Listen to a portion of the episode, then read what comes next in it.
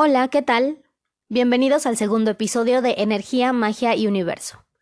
Mi nombre es Victoria y en este podcast encontrarás información sobre todo aquello que puede ayudarte a hacer más entendible y divertida tu experiencia de vida. Me da gusto estar una semana más con ustedes. El tema de hoy está inspirado en la forma en la que creamos nuestra realidad. Escuché hace poco a una canalizadora energética decir que ella solo iba a nombrar al COVID-19 como virus, porque no iba a coronar algo tan terrible.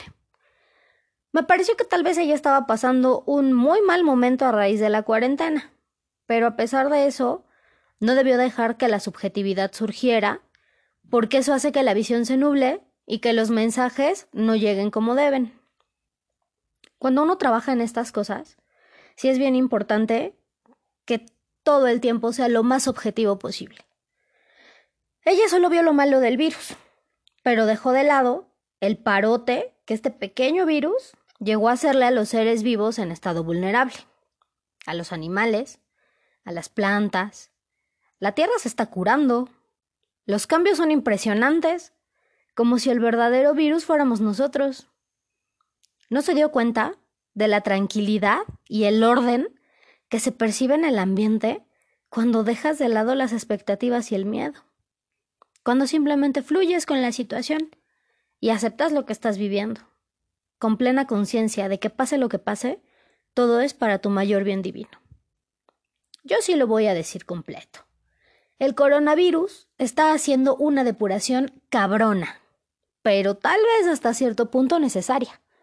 Aunque muchos piensen que es la peor catástrofe que se puede vivir.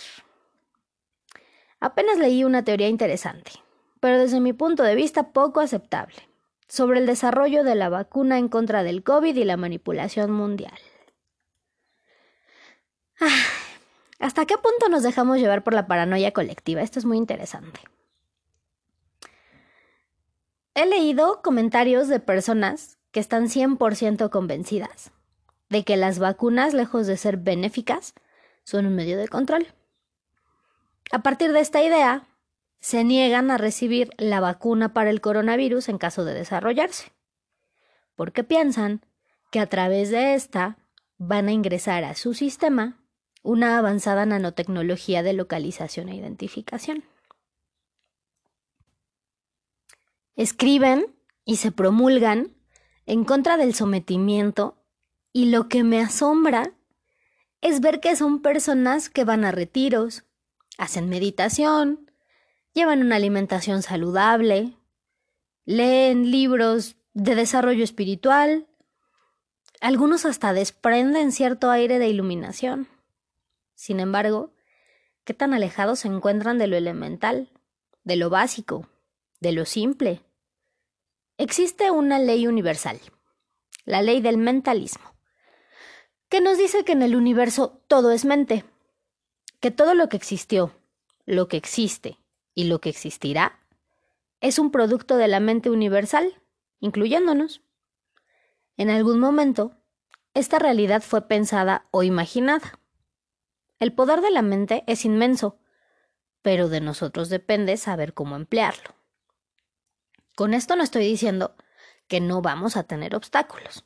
Claro que los vamos a tener, son las pruebas que debemos vencer para demostrar el conocimiento y las habilidades que hemos adquirido a lo largo de cada encarnación. Por eso es tan divertido el juego de la vida. Pero simplemente vamos a saber cómo sufrirlos menos. Por eso es tan importante aprender a controlar nuestros pensamientos. ¿Y qué tiene que ver la ley del mentalismo con las personas que mencioné al inicio? Pues mucho. Mi maestro de tarot solía contar una historia para explicarnos cómo funciona la ley del mentalismo. Imaginen que llega una señora a consulta con el tarot. En el momento en el que el tarotista está revolviendo las cartas, la señora le comenta que su mayor inquietud es saber si su marido le es infiel, porque ella sospecha que le está engañando con una compañera de trabajo. El tarotista le pregunta, ¿desde cuándo has tenido estas sospechas? ¿Con qué frecuencia? ¿Y con qué intensidad? La señora le responde que desde hace más de tres meses. Todo el día, todos los días. El tarotista deja a un lado las cartas. Sin hacer una sola tirada le responde sí. En efecto, tu marido te engaña. Con la persona con la que crees que lo hace y en el lugar donde crees que se ven y hacen absolutamente todo lo que te imaginas que hacen. ¿Cómo es posible que el tarotista lo supiera? Fácil. La señora llevaba poco más de tres meses enviando sus pensamientos al universo como una súplica constante. Sus ideas crearon su realidad. Su propia mente le hizo una mala jugada y terminó recibiendo lo que tanto imaginó que iba a recibir. ¿Y por qué no me gano la lotería si también lo pienso todo el tiempo? Ah, bueno, eso es diferente. Por dos cosas. La primera, es necesario comprar semanalmente un boleto de lotería. Y la segunda, vamos a ser muy honestos. No piensan en sacarse la lotería con la misma intensidad, el mismo sentimiento y la misma frecuencia con la que la señora pensaba que el marido le estaba poniendo el cuerno. Así que si dejamos que las ideas de dominación mundial invadan nuestro cerebro, lo que estaremos construyendo será eso, nos convertiremos en creadores de una dictadura. Nos volveremos esclavos del miedo. Nadie puede dominarnos a menos que dominen nuestros pensamientos. Y esto lo hacen a través del miedo. Por eso es tan importante tener pensamientos positivos y felices, para evitar que el miedo nos invada y convertirnos en arquitectos de una realidad triste y desolada. No lo voy a negar, a veces es complicado, pero entre más entrenada tenemos la mente, más fáciles resultan las cosas.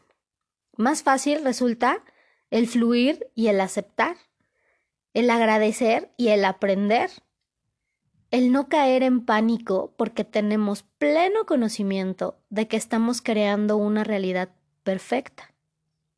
Suena loco, pero soy fiel testigo de lo que pueden crear los pensamientos negativos.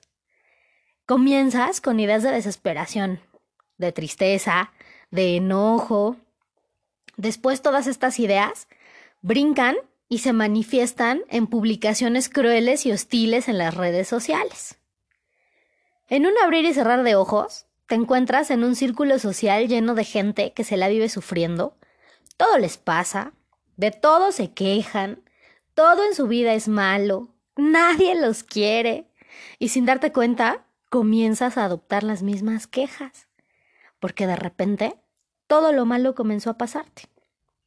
Sientes que perteneces a un grupo que te comprende, porque viven lo mismo, y no quieres moverte de esa zona de queja y conmiseración, porque piensas que si llegaste fue por algo, que tal vez Dios o el destino quiso que estuvieras ahí para que te sintieras apoyado y comprendido. Lo que no has notado es que tú solito te pusiste en ese lugar. Tú solito te rodeaste de ese tipo de personas, porque los fuiste atrayendo por medio de tus pensamientos y tu vibración. ¿Has notado que cuando las cosas mejoran, ciertas personas se alejan? Curioso, ¿no? Cómo la vibración es la que nos hace convivir y sentir más afinidad por unas personas o por otras. Cómo los pensamientos determinan tu situación, estado emocional y círculo social.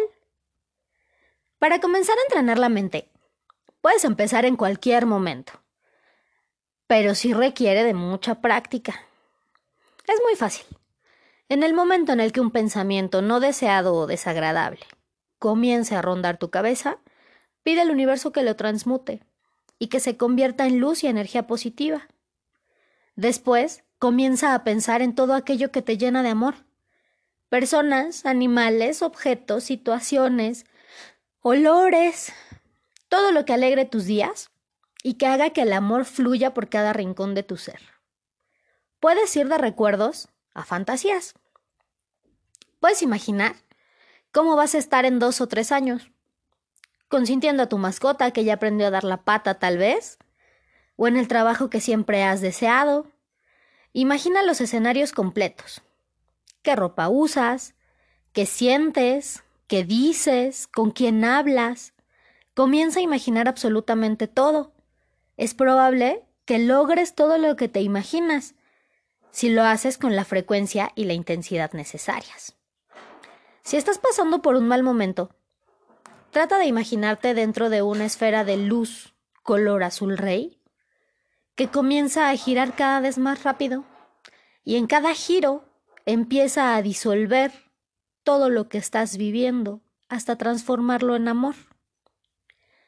El resultado no siempre es el que esperamos. Recuerden que hay cosas que debemos vivir por acuerdos karmáticos, pero nos ayuda a vivir cada situación con más fuerza y entendimiento. Si haces eso, vas a notar cómo poco a poco comienzas a tener pensamientos menos fatalistas y más lindos. Te vas a sorprender de lo mucho que puedes lograr y de todos los cambios que se van a dar en tu vida. Así que vamos a dejar de lado la paranoia y el miedo. Empecemos a crear realidades maravillosas. Vamos con el tip mágico de la semana. Si quieres atraer el dinero a tu vida, coloca una hoja de laurel y siete granos de arroz en tu cartera o monedero. Si tienen alguna duda o sugerencia, pueden escribirme a la página de Facebook Energía, Magia y Universo. Nos vemos en el siguiente episodio.